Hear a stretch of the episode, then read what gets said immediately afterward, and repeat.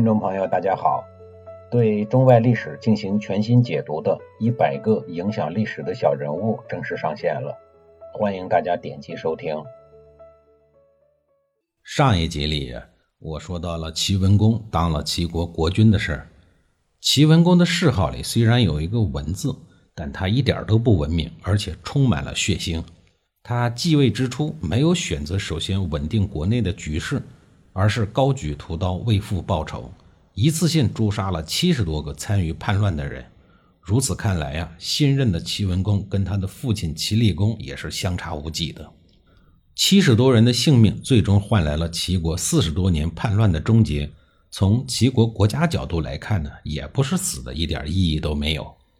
在国际局势动荡的大环境下，齐国发生如此有预谋的内乱，且发生的过程又这么具有戏剧性，从另一个角度来看。也反映了齐国的掌国之君的执政能力是多么的苍白无力。不过，从齐文公开始，齐国的转折即将开始。此前四十多年的大动乱在齐文公时代就基本结束了，而公族和贵族们所希望的大发展时代终于要来临。齐文公对爷爷齐武公采取的政治婚姻决策也是颇为的推崇。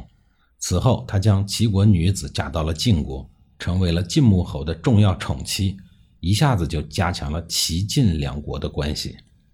不过，令晋国遗憾的是，齐姜后来为晋穆侯生了两个儿子姬仇和姬成师，这两个人引发的著名的曲沃代晋的事件，一度使强大的晋国陷入了长达七十年的内乱。其小宗篡夺大宗，也成为了礼崩乐坏的初始标志性事件。这些后话呀，我讲到晋国的时候再慢慢讲。到了齐文公和他的儿子齐庄公执政的时期，齐国一度获得了长达七十五年的和平时期，这在那个纷扰繁杂的乱世之中是极为难得的。从齐庄公开始，齐国国力就逐渐强大了起来。齐庄公是春秋战国时期在位最长的国君，在位时间长达六十四年。政权的稳定，使得刚刚经历了长达几十年内乱的齐国，得以在长时间稳定的情况下，彻底恢复了元气。任何时代长期稳定是发展经济的必要条件，国家统一、社会稳定才能使经济迅速发展。政权不稳定，社会动荡，必然影响经济的发展。所以说呀，这些事情呢，都是相辅相成的，都是有所关联的。齐庄公和他的儿子齐僖公陆续当权后，这爷孙三代一共为齐国营造了长达一百多年的和平稳定时期。稳定发展就是他们的国策。在这相对稳定的时期，齐国抓住了发展的机遇，经济得以发展，国力不断的增强，在诸侯国之间也有了相对较强的实力和话语权。在中国的历史进程中，称霸首先要有强大的军事实力和经济基础作为后盾。齐庄公时代的和平为他的孙子齐桓公称霸奠定了坚实的经济和军事基础。在齐桓公正式称霸中原之前，他的父亲齐僖公首先以春秋三小霸的身份亮相于国际舞台。在国际舞台上，齐僖公充分展现出了齐国的大国实力。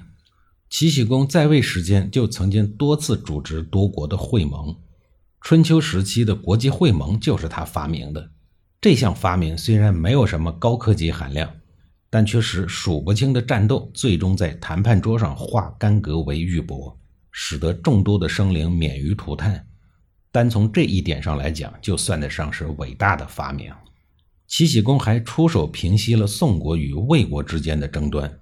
以宋国、成国不向周天子朝觐为由出兵讨伐，后来他又平定了许国的内乱，逼走了许庄公，立了亲近齐国的许桓公。他还出手平定了宋国的华都之乱，还与郑国的太子忽联手，共同击败了戎狄人。为此，还无意中创造了前面所说的“齐大非偶”的典故。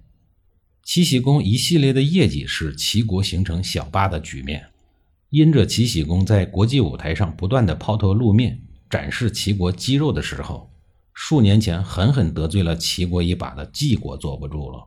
齐哀公在大鼎中被活活煮死的哀嚎，是齐国数代人心中难以忘却的痛。齐哀公的嚎叫如同一把悬在晋国人头顶上的达摩克利斯之剑，时刻威胁着晋国人的安危。为了应对齐国人的报复，晋国在自身不断发展实力的同时，又选择了与鲁国结盟，希望取得双重的保险。在那个年代，发展实力呀，就是粗暴的吞并比自己更为弱小的国家，抢人家的土地，夺人家的人口，壮大自己的腰包。这一次，晋国瞄准了比自己相对弱小的夷国。夷呀，是华夏历史上东方最早民族的统称。早在旧石器时代。山东半岛就有古人类生存，这些生活在沿海一带的土著居民就被称之为东夷人。前面不是说了吗？射日的后裔就是来自于这儿。由此可见呀，这些人的本领还是不小的。您想啊，连太阳都能被东夷人干掉，谁有那个本事啊？当然，这是一个神话故事。虽然是神话故事，但起码还是能说明这些人呢是有两下子的。谁会把一个窝囊废描绘成一个武功盖世的人呢？这不，历史上就曾经记载说：“纣百真东夷而陨。”啥意思？也就是说，商纣王费了老鼻子劲，最终也没能全部的征服东夷人。到了西周时期，在姜子牙以夷制夷的策略下，这才统一了东夷。东夷距离晋国有三百多里路，晋国远征夷国，一口吃下了它。说明此时的晋国胃口很好，军力强大。在忙着征战的同时，晋国还展开了外交手腕，与鲁国搭上了关系，以希望在紧急的时候能作为自己的救命稻草。春秋隐公二年记录说：“九月，季烈须来逆女；冬十月，伯姬归于季。”逆女是什么意思呀？就是跑到了鲁国，把鲁国公主给娶回晋国了。晋国和春秋大国鲁国通婚，一方面说明晋国有一定的实力和地位，更重要的是显示出晋国的深谋远虑，很有战略眼光。他们想通过与鲁国的攀亲结盟，以牵制对晋国虎视眈眈的齐国。在晋国忙于施展外交手腕、寻找帮手的同时，齐僖公在找国际元首上也不甘落后。先是于公元前七零七年。向此时中原第一强国郑国示好，并以各种形式参与中原的诸侯混战，以提升自己的实力和声望。就在这一年夏天，齐僖公还和膀大腰圆、身强力壮的郑庄公一起去晋国进行了一番访问。需要说明的是，这绝不是国际间的友好往来，而是面对面的向晋国示威。此举对晋国来说是一个极其危险的信号。可以说拉开了齐国吞并晋国的序幕。当时的中原霸主是郑国，齐国在政治、军事上积极靠拢郑国，后来还和郑国结盟于石门。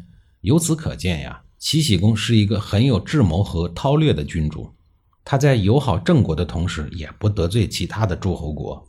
后来又和宋国、魏国结盟于瓦屋，另外还充当郑国和宋国、魏国矛盾的调解人。下一集里呀，我继续给您讲齐僖公是打算怎么对付晋国的。